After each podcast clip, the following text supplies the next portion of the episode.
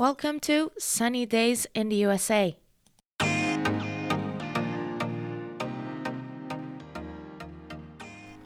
このポッドキャストでは高校、大学、院留学をアメリカで経験したホストのサニーが留学生活、国際結婚、出産、子育てなどなどリアルなアメリカ生活をシェアします。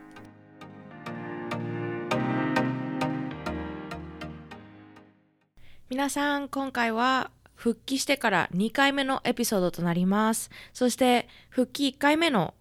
エピソードですね。たくさんの方に聞いていただいて、本当にありがたいなと思いつつ、あの、長くお待たせしてしまったなという気持ちもあり、あの、も大変申し訳ないなとは思ったんですけども、本当にあの、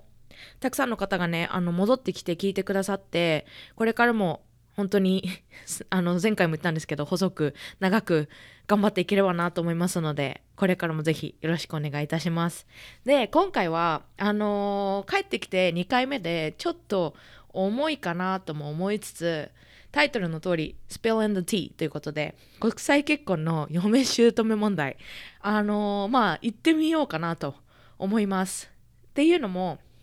私自身、えっ、ー、と、メキシコ系アメリカ人の夫と結婚したんですけどもその彼とは大学の1年生の頃に出会っていて2015年に最初に出会って私たちはずっとお友達でいたんですがその途中で付き合い始めてで結婚に至ったっていう感じなんですけども、まあ、友達の頃から実はあのー、夫がね友達の頃に実家に連れてってくれていてで実家があの大学のある町にあるので連れてってくれててあの私は夫の両親とは昔からあのお知り合いでずっと可愛がってもらってたんですね。でただかがい可愛がってもらってたとは言いつつあのいろいろな夫の家族の問題だったりとかあの夫のお母さんだったりお父さんの問題だったりとかも夫づてで聞いてはいてであと夫には3人妹がいるのでその妹ちゃんたちからも聞いたりはしていたんですが私自身そんなにあの私に降りかかってくることは特になかったのであのまあね、まあ、結婚する時に家族と結婚するっていうのもありますからちょっと不安だったりとかはしたりしたんですがまああの夫のことが好きでこの人とずっと一緒にいたいなと思ったので結婚は結婚には至ったんですけどもそんな中でね結婚する前からもそうだったんですがまあちょいちょい問題が私にも降りかかってくることがあってでその中で、まあ、まあ結婚して1年ぐらい経つんですけどその中でまあいろいろなんというかアップダウンがあったりした中で私の中で少しまあ夫のお母さん私の義理のお母さんにあたるまあ、姑の方ですね。のお母さんに対しての気持ちがすごくあのネガティブになってしまってでその中で私もやっぱり今妊娠して子供が生まれるということで彼女にあた彼女には、えーと、孫にあたる子供だとは思うんですけどもそんな中でうんちょっとおばあちゃんとして会ったりとかえーと、私の子供と接していくのは本当にあの最低限にしてほしいなっていうふうに思うようになってきちゃったんですね。であの私のリスナーさんって割と年上の方が多くて30代だったり実は40代だったりの方が多いんですけどもそんな中でご結婚されてる方えっと、日本人同士のご結婚でもあれなんですけど、俺国際結婚でももちろんいいですし、そんな中で、あのー、そういうね、決断をされた方っていらっしゃるのかなと思ってあのまあっていうのもその私の考えでその私の子供が彼らにとってのおじいちゃんおばあちゃんがいなくなってしまうというかそその接する機会が減ってしまうっていうのはそれは私の自分勝手なのかなっていうふうに最近思うようになってそれってまあ私が私の子供の機会を奪ってしまうっていうことなのかなとも思ったりとかしていてそんな中でリスナーさんもし似たような経験とかそういう決断をしたよっていう方がいらっしゃったら本当にあのあのご意見とかご経験をシェアしていただければなって本当に思うんですけども。でこの私の、まあ、決断っていうほど決断はしてないのでこれは私の一個人としての考えであるんですが夫にはもう私はこういうふうに思ってるっていうのをシェアしていてで夫自体も割となんというかまあそうだねっていう感じにはなってるんですけどもではじゃああのなぜそのような考えに至ってしまったのかっていうのをちょっとかいつまんで説明できればなとは思うんですけども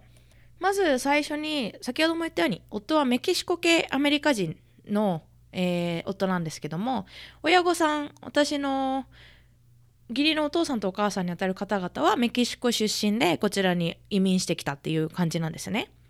でメキシコ系というか、まあ、レテン系の文化がそうなんですけど割とやっぱり家族を大切にするというか家族の絆がすごく強いイメージがあるんですけども割と他のあのラテン系の国の方もそうなのかなとは思うんですがそんな中でちょっと子育ての考え方の違いについては昔から割とこうあそういう考えなんだっていうのはたびたびありましてっていうのも前第一というか主なあのその考えの違いが大きいなって思ったのはあの私の義理のお母さんは特になんですけどもやっぱり子供は親に貸しがあるっていうふうに思ってらっしゃるんですね。っていうのもあの、まあ時々口にでも出して言うしあと行動でも示しているんですがあの、お母さんはやっぱり私の夫だったり妹ちゃんだったりにえっ、ー、と私があなたを産んであげたのよって食卓にえっ、とご飯もずっとあげてるしお家にも住ませてあげてるし衣服を与えてあげてるしだからこれをしなさいみたいなそういうスタンスなんですね。で私自身あの日本の両親にそういうことを言われたことはもちろんなかったですしであとまあ私が今一個人として親になる身として考えるとやっぱり赤ちゃんを産むっていう選択がある中でこの子を幸せにしてあげたいなっていうふうに今あの妊娠中ですが思っていますし、まあ、これからね産んでねあの生意気なこと言われたらこの野郎って思うかもしれないですけどでも、まあ、親として最低限のことをあのできるだけ頑張ってやりたいなって。っていうのはそれはもちろんその金銭面もそうですし安全なお家だったり安全な環境だったりとかあとまあご飯もそうだしまあそういうのって私の中ではそのなんだろうな親としての義務という考えでいたし私の両親もそういう考えでいてくれたのかなと思うんで私の両親からあの、もっと何というか感謝しなさいみたいなあの、ことはあまり言われたことがなかったんですね。でもあの自然に育っていく中で大人になっていく中であお母さんとお父さんはこんだけ愛を与えてくれたんだなとかこんだけたくさんのことをしてくれたんだなといういうふうの気づくようになってどんどんやっぱりお母さんお父さんありがとうっていうふうには自然に思うようになったんですけどもえっ、ー、と義理のお母さんの場合はすごくそれが何というか言語にして表すというかだからまあ夫がえーと、私と夫が付き合ってた時とかも、えーとまあ、私たちがデートをしていたらお母さんから電話が夫にかかってきてであの夫に「これをしてほしいんだけど」みたいな感じで言うと夫があの「今サニーとデート中だからちょっと無理だよ」って「あの後でもいい?」っていう風に言うとお母さん義理のお母さんはいつも「何言ってるのよ」ってあなたは私の子供でしょって、これはあなたの義務なんじゃないのとか、私はあなたのことを愛してるのよってあなたのことをこんなに愛してるのになんでこれこんなこともしてくれないの？みたいなそういうスタンスなんですよね。であのまあ夫は割と私と付き合い始めてすぐにそれがちょっとおかしいんじゃないかなっていうふうに思ったらしくてそれをあの聞かないようになったというかなんですけども妹ちゃんたちはまだ高校生とか中学生とかなのでそうやってお母さんに言われると彼女たちはやっぱりじゃあなんで産んだのみたいな私は親を選ぶ権利はなかったわって思うらしいんですね。でそれを聞くと私はすごく悲しいなって思ってしまうというかあのー、なんか「well, I didn't, I didn't choose, choose to be born」みたいなことをこう私が望んで生まれたわけじゃないわっていうふうに妹ちゃんがね、あの12歳とか16歳とかの妹ちゃんが言ってると、ちょっと悲しいなって思っていて、で、それは私の中で一番分かり合えないなって思う、その子育ての考え方の違いなんですね。であのまあ全体的に言うとすごくあの義理のお母さんお父さんもそうなんですけどなんというかトキシックリレーションシップっていうかえっ、ー、と不健康な関係性を築くタイプの人でだからまあそういうふうに言ってあのコントロール自分の子供をコントロールしたりとかあと次に話すことなんですけども宗教観であのこう気分を悪くさせるというかあの罪悪感を持たせてコントロールするみたいなのがすごく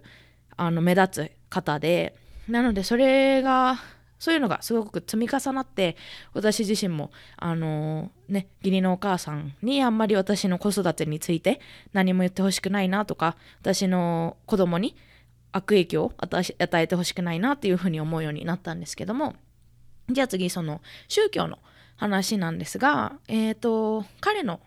ご家族はみんなクリスチャンでキリスト教徒なんですけどもみんなすごくあの教会に行ったりとかで教会でもえっ、ー、とまあなんというか上の方にいるというか重役の方々なんですね。でキリスト教といってもあの、まあ、宗教の中っていろいろな宗派みたいのがあるので私の彼のご家族が、えーと、信仰しているキリスト教のその宗派は割とこう激しいタイプの宗派なんですけども、えーと、私の夫も昔は教会にすごく行っていて、えー、まあ、水曜日土曜日日曜日かなは全部行くみたいな。で日曜日の、あのまあ、普通のワーシップって言うんですけどその教会も朝の11時から2時ぐらいまでかな2時とか3時までずっとやってるんですね。すごい長いんです。であの私白人の教会とかも行ったことあるんですけどそういうのは割と9時から10時までとか11時から12時までとか1時間ぐらいで大体終わるんですけどあの夫の家族の行ってる教会はすごく長い間拘束されるというかあのいう教会のタイプででまあそれで信仰がすごい深いっていうのはもちろんそうなんですけどもただ、えーと、私の夫もあと妹ちゃんたちもそうなんですけどもずっとそういうふうに信仰の深い教会に行ってお父さんもお母さんも、えーと神様をね信じなさいみたいなちゃんとお祈りしなさいみたいな風に教わっていたんですがえっ、ー、と3年ぐらい前かな4年ぐらい前かなのところでちょっと信仰が薄れてしまう、えーと、事件が起きましてっていうのもあのそういうふうに強く信仰しなさいっていう教えていた私の義理のお母さんとお父さんの中で義理のお母さんが、えーと昔から割と浮気癖があったっていうのが発覚しましてでそれがあの1回とかではなかったと。で複数回にわたる、えーと、違う人との浮気だったりとかしてでそれがあの実は教会に行っていた方とかとあのそういうことをしていたっていうのが発覚してしまったんですね。でその中でえっ、ー、とまあ私の夫は特に一番年があの上だったのでこう現実がちゃんとわかるというか状況がちゃんと把握できる年だったっていうのもあるんですけども夫もやっぱりそれを聞いてなんだよと。そんなお母さんは俺にこんなに神様も信じろとか教会に行けとか信仰しろとかお祈りしろとか言っていたのにもかかわらず自分はその神様の教えにあの教えと反対のことをしてるじゃないかというふうに思ってしまった彼はやっぱりそれがきっかけで少し信仰が薄れてしまったというかなんで教会に行かなきゃいけないんだろうとかあのー、なんでお母さんの言う通りにしなきゃいけないんだろうっていう疑問がどんどん湧いてしまってで彼は今は実は教会には行ってないんですね。で妹ちゃんたちは今あのまだ義理のお父さんとお母さんとあの暮らしていらいるのであのあんまりその逆えられないというか。で教会行きたくないって言ってもお父さんとお母さんはあの私のうちに住んでるんだから私のうちに住んでる間は私のルールですっていう感じで今教育されてらっしゃるんですけども。まあそんな中でまあその私の夫が信仰をこう薄れてしまったっていうことがあってでその中でそれもそうだしそのお母さんに対しての反発とかそのなんだろうな子育ての考え方に対して、まあ、私の夫も疑問を感じつつあってでもう私もあの夫にそれって普通じゃないんじゃないっていうのをまあ言うんですよね付き合ってた時から。あのお母さんが義理のお母さんがあのあなたのことを愛してるからこれをしてとかあのあなたのことを産んであげたからあなたはこれをしなきゃいけないとかそういうのってちょっと違くないみたいなことをまあ夫と話すようになってそれで夫はやっぱりうんそうだねとお母さんの言ってることってちょっと俺には理解ができないなっていう感じになったので、まあ、夫も割と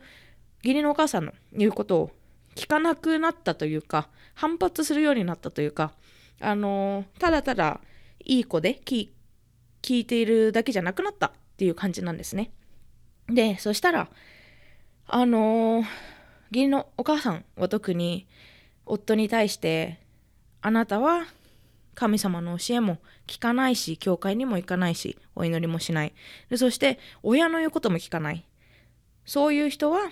えーと、地獄に行くしで神様はあなたの幸せをキープしてるよとあなたがちゃんと親に対しての尊敬を払ったりとか教会に戻ってこない限り神様はあなたの幸せを全部取っていっちゃうわよみたいな感じの話をするんですね。で義理のお母さんはそれをあの私にも言ってくるんです。っていうのもあの彼女の言い方は私に対しての言い方はあの私の夫私の息子は変わってしまったと。あなたのせいでネガティブな方向に変わってしまった。と。で神様はあの息子の幸せを全部キープしてるからあなたとの結婚もうまくいかなくなってしまうし子供もあの子育てもうまくいかなくなってしまうわみたいな感じで言ってくるんですね。であの何、ー、というかその義理のお母さんが私の夫だったり夫の妹ちゃんたちにそういうことを言ったりとか子育てのね論を言ったりとかそういうのは私の中で私の言う立場じゃないなと思ったので何も言ってこなかったんですけどもあの義理のお母さんが私の夫に直接的にそういう攻撃的なことを言ったりとかあと私たちの結婚のことについて言ったりとかあと子育てのこと私の子供のことを私と夫との子供のことに言うことに対して私はちょっと違うんじゃないかなとあのー、やめてほしいなと思っているっていう感じです。で、まあそういうのもあって、で、まあまだまだあの全然 嫌なことたくさんあったんですけども、あの、まあそういうのがいろいろ重なって私の中で、あの、私が子供を産んで、私と夫の子供を産んだ時に、あの、その義理のお母さんにそういうふうに彼女の子育て論を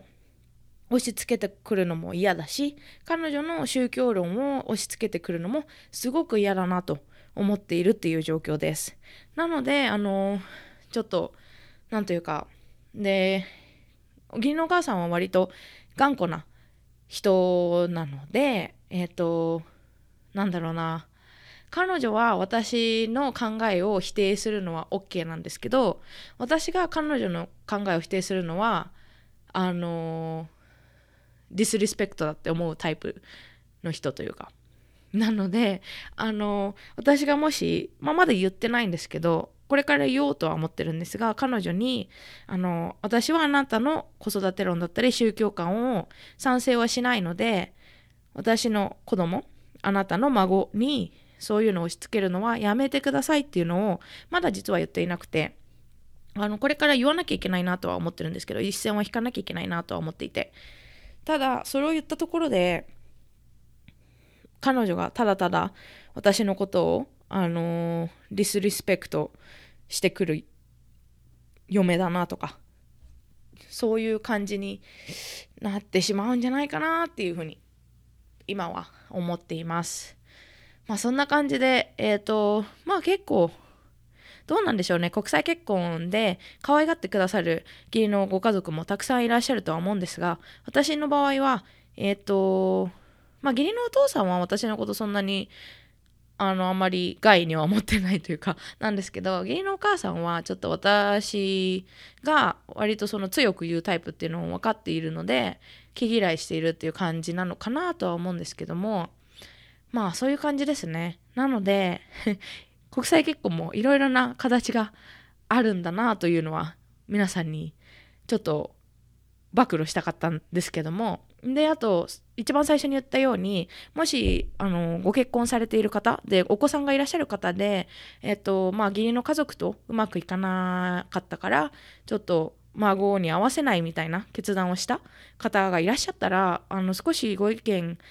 あのとかご経験とか聞かせていただきたいなと思いますのでもしよかったら私のインスタグラムの DM だったりとかメールにメールしていただければなと思います。で、メールアドレスとかインスタグラムは全部私の概要欄に載っけておきますので、ぜひぜひご意見、ご意見お聞かせください。